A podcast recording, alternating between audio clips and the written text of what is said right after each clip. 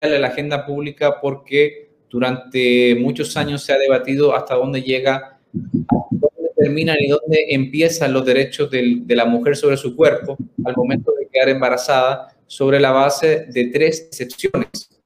Cuando la, la, vida de la madre corre peligro, cuando el feto es inviable con la vida y el tercero y más polémico para mi gusto, que es cuando hay incesto o violación. Este debate tiene varios años en la República Dominicana, el Código Penal ha quedado rezagado producto de este tema e incluso el propio presidente Medina había observado el Código Penal sometido para su promulgación y había, eh, le había pedido al Congreso Nacional eh, que incluyera, creo que en el año 2014, que incluyera eh, las tres causales para el aborto, lo cual quedó sin efecto y por ende quedó colgando también el Código Penal.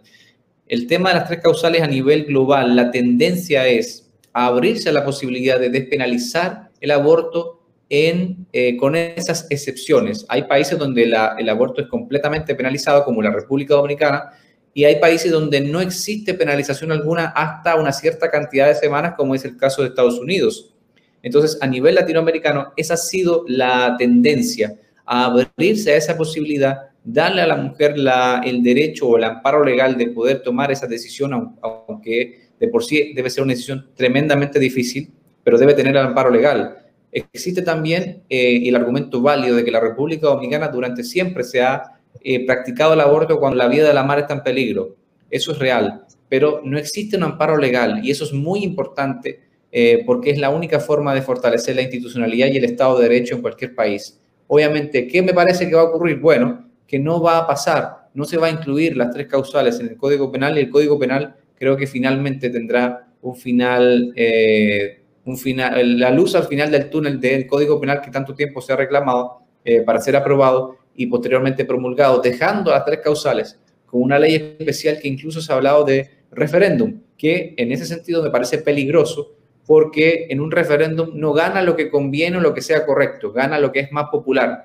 Y ahí entra en un debate de hasta dónde llegan los derechos y si los derechos de la mujer deben eh, tener ese tipo de escenario de debate o más bien debe ser un debate jurídico, sanitario y social. Siguiendo en el contexto de los debates, ¿pudiste ver el debate de Agustín Laje y, y José Laluy? ¿Me podría dar tu apreciación? Si lo viste. sí, di seguimiento a la agenda de esa semana que fue bastante, bastante eh, conflictiva, bastante encendida. Las redes sociales se podía ver con claridad la cantidad de, de, discusiones que se propiciaban producto de los que estaban a favor y en contra de las causales del aborto creo que ha habido una radicalización del debate y eso se ha visto reflejado en los intercambios que tuvo el argentino con distintos personajes a nivel local. Que aquí pareciera que hay solo blanco y negro. Eh, lo blanco es la vida, el respeto y respeto a la vida, como lo establece la Constitución en su artículo 37, si no me equivoco. Eh, pero eh, por otro lado, también está el tema del artículo 42 o 43, el derecho a la integridad de la persona. Ese artículo indica que toda persona no está obligada a someterse a ningún tipo de examen, eh, intervención o, experimento de ninguna índole, salvo si su vida corre peligro. ¿Qué quiere decir esto? Que si la vida de una madre o de una, de una mujer que está embarazada está corriendo peligro, hay que practicar un aborto, definitivamente. Hay que interrumpir ese embarazo. Entonces, y lo mismo cuando el feto es inviable con la vida, porque someter a una madre para, esas, para esos fines eh, es muy peligroso, ponen en riesgo la integridad de la persona. Creo, sin embargo, que el debate se ha radicalizado y se vio reflejado esto cuando el argentino tenía intercambios con, en este caso, José La Luz, eh, donde salió más airoso de lo que muchos esperaban, incluyéndome, y definitivamente que esto viene a, de alguna forma, a reforzar la necesidad de seguir impulsando la cultura del debate de la República Dominicana, porque no existe, desde las más altas esferas hasta los estamentos más básicos de la sociedad. Y eso obviamente hay que trabajarlo porque tenemos que estar acostumbrados a que la en democracia los intercambios, los contrastes de visiones, el pluralismo de las ideas es lo que al final fortalece y permite entonces tener una noción más acabada de los temas más fundamentales y críticos, como son eh, los derechos y especialmente en este caso el, el aborto en sus tres excepciones. Sí, mira, Felipe, cada red social tiene sus, sus seguidores. Eh, Instagram es para la juventud, Pero Twitter, para no citar las otras, que ya todo el mundo sabe que son amplias, pero Twitter tiene algo especial que tú ves que Twitter se hace noticia de Twitter. Un ejemplo, Edward Snowden publica eh, eh, una noticia, Donald Trump publica una noticia, o sea, los políticos, los intelectuales, las personas que están inmersas en el debate usan mucho Twitter. Y cito esto porque yo vi que tú pusiste un Twitter que me llamó en lo personal mucho la atención y tuvo una gran repercusión. Y fue donde tú dices en, en el Twitter, donde tú hablas sobre el olaje fans y el olaje wannabe. Me gustaría que tú me dijeras cuál es la diferencia entre el olaje fans y el olaje wannabe dentro de ese contexto. Bueno, evidentemente que un personaje polémico y bastante conocido como Agustín Laje a nivel latinoamericano tiene un arrastre en, de una, en una parte de la población donde lo siguen, reafirman sus opiniones y visiones porque reafirman sus propias eh, visiones e ideologías con respecto a estos temas tan, tan trascendentales. Esos son los fans, los seguidores. Ahora, otra cosa eh, es que yo quiera hacer un Agustín Laje versión dominicana. Es decir, comenzar a hacer polémica, comenzar a, levantar eh, situaciones eh, de confrontación con otras personas para poder eh, hacerme un nombre, para poder sonar. Esa es la, la, visión de un Donald Trump que dice que no hay mala publicidad ni buena publicidad, simplemente hay publicidad. Y en ese sentido, pues, hay que tener cuidado porque una cosa es elevar la visibilidad de un tema y debatir al respecto y otra muy diferente es querer sonar eh, a consecuencia de, sin importar eh, la sostenibilidad de las ideas y de los argumentos que se esgrimen, porque muchas veces caemos en falacias eh, que son fácilmente desmontadas porque los datos no mienten. Nosotros podemos tener nuestra propia visión, nuestras propias opiniones. A lo que no tenemos derecho es a tener nuestros propios datos, porque ahí está el contraste de los argumentos válidos y de los argumentos que no son válidos. Sí, Felipe, algo muy importante, hay algunos, tú sabes que hay muchas posiciones encontradas y muchas diferencias con esto del AGE, siguiendo en este contexto. Hay algunos que dicen que hubo injerencia de Agustín Laje porque participó en las vistas públicas. Otros dicen que actuó como debe de ser en la defensa de pro vida.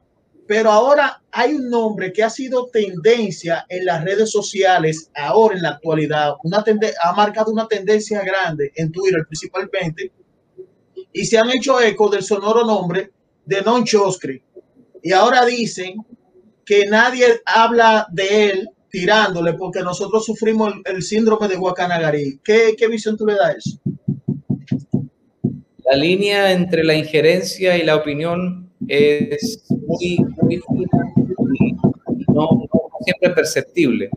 Creo que como extranjero que soy, aunque tengo ya 13 años en este país, mi familia es dominicana, eh, yo tengo mucho cuidado en, en guardar las distancias entre omitir opinión y participar del debate de la opinión pública, pero no puedo participar o no debiera participar en una vista pública en el Congreso Nacional de un país que no es mío. En este caso, se le vio a Agustín Laje ante el Congreso Nacional en una vista pública de la mano de un alto dirigente o un alto representante de la Iglesia Católica y eso obviamente causó ronchas porque hasta qué punto es la participación en la opinión pública y dónde entra la injerencia, la intervención de actores foráneos en las decisiones, en las políticas públicas y las leyes que nos van a afectar a todos. No es comparable con Chomsky, porque primero Chomsky ni siquiera ha pisado la República Dominicana, fue una carta que le envió algunos representantes de la iglesia eh, a nivel local y ahora es que han manifestado su deseo de hacer una, un conversatorio sobre este tema de la importancia de la causal para el aborto. Entonces, creo que primero no son comparables porque no hay acciones que, pueda, que podamos hacer el paralelo, pero de nuevo, la, la línea entre participar e, e incidir en el debate pero, eh, y, e, e, incidir en, la, en el resultado final de una legislación son, son dos cosas muy diferentes y ahí donde ha estado realmente la polémica y para mi gusto, en, un, por un lado, sí se cae en una injerencia eh, por ser una herramienta al servicio de la agenda de la iglesia en este caso, que es válido. Eh, la iglesia puede tener su agenda, puede plantearla. Eh, y otra diferente es el debate de la opinión pública, que es lo que ha promovido en este caso Noam Chomsky.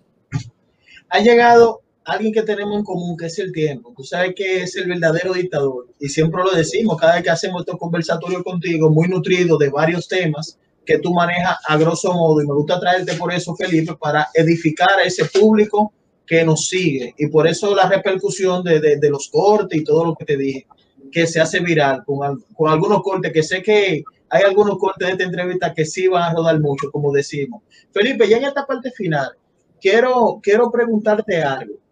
Laje, para ya seguir con Laje y terminar con esto, Laje dijo literalmente, literalmente, cuando el Estado legalice el aborto, se ha visto que los abortos aumentan, pero de manera exponencial. ¿Qué lectura tú le das a eso? ¿O qué interpretación? ¿O cuál es tu punto de vista sobre esa posición? A esto me refería con la, algunas falacias que, en las que incurre este tipo de personajes, porque es muy popular decir que legalizar eh, el aborto eh, a nivel general, ni siquiera con las causales, eh, aumentaría los casos de aborto y se convertiría en un verdadero negocio. Las dos cosas son, los datos lo demuestran, falsas. Porque por un lado, ¿dónde está el negocio? Históricamente, ¿dónde está el negocio? ¿En la parte ilegal clandestina o cuando una práctica de algún tipo cae en la legalidad? Tomemos el caso del alcohol. Hace 100 años el alcohol, el alcohol, no la droga, el alcohol era ilegal. Y había un contrabando enorme. En Estados Unidos era un gran negocio por el contrabando de alcohol y la práctica clandestina de su distribución. Se legalizó y no pasó nada, el mundo no se acabó, el consumo de alcohol siguió igual.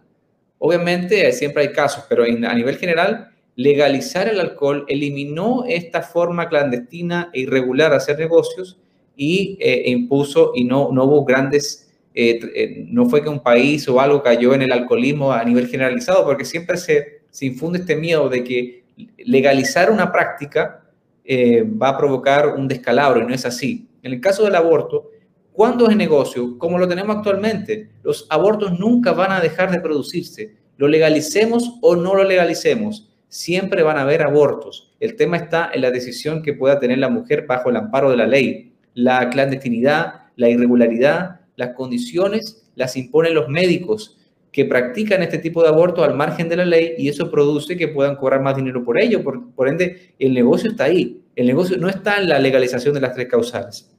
Y otra cosa, el aumento de los casos de aborto eh, ocurre en países solamente porque al tener una práctica clandestina irregular, por supuesto que esos casos de aborto no quedan registrados en ningún país.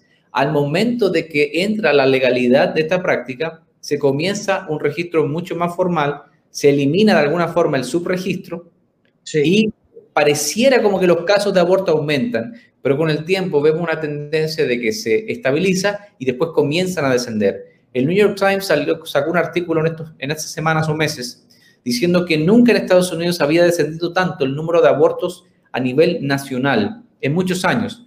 En Uruguay, en Argentina, en Chile, donde hay excepciones para el aborto, pasa lo mismo. Los números pareciera que aumentan porque existe un registro ya formal de los abortos que se practican, luego se estabiliza el número y luego a descender.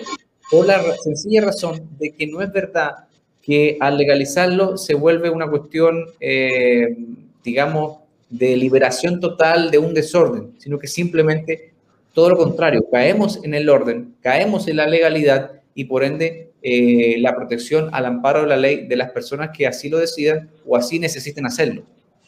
Sí, Felipe, ya eh, se, acabó el tiempo porque quiso, quiso Dios y quiso el tiempo.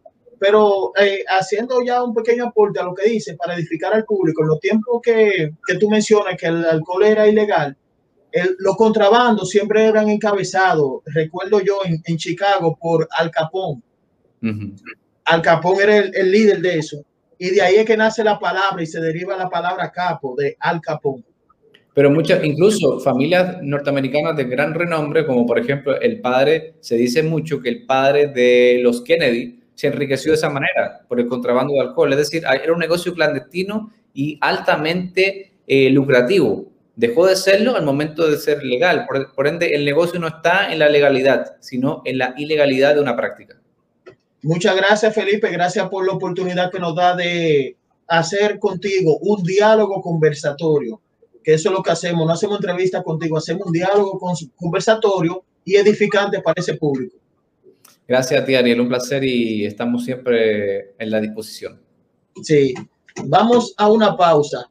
Vamos a una pausa, señores, y regresamos con nuestro siguiente invitado.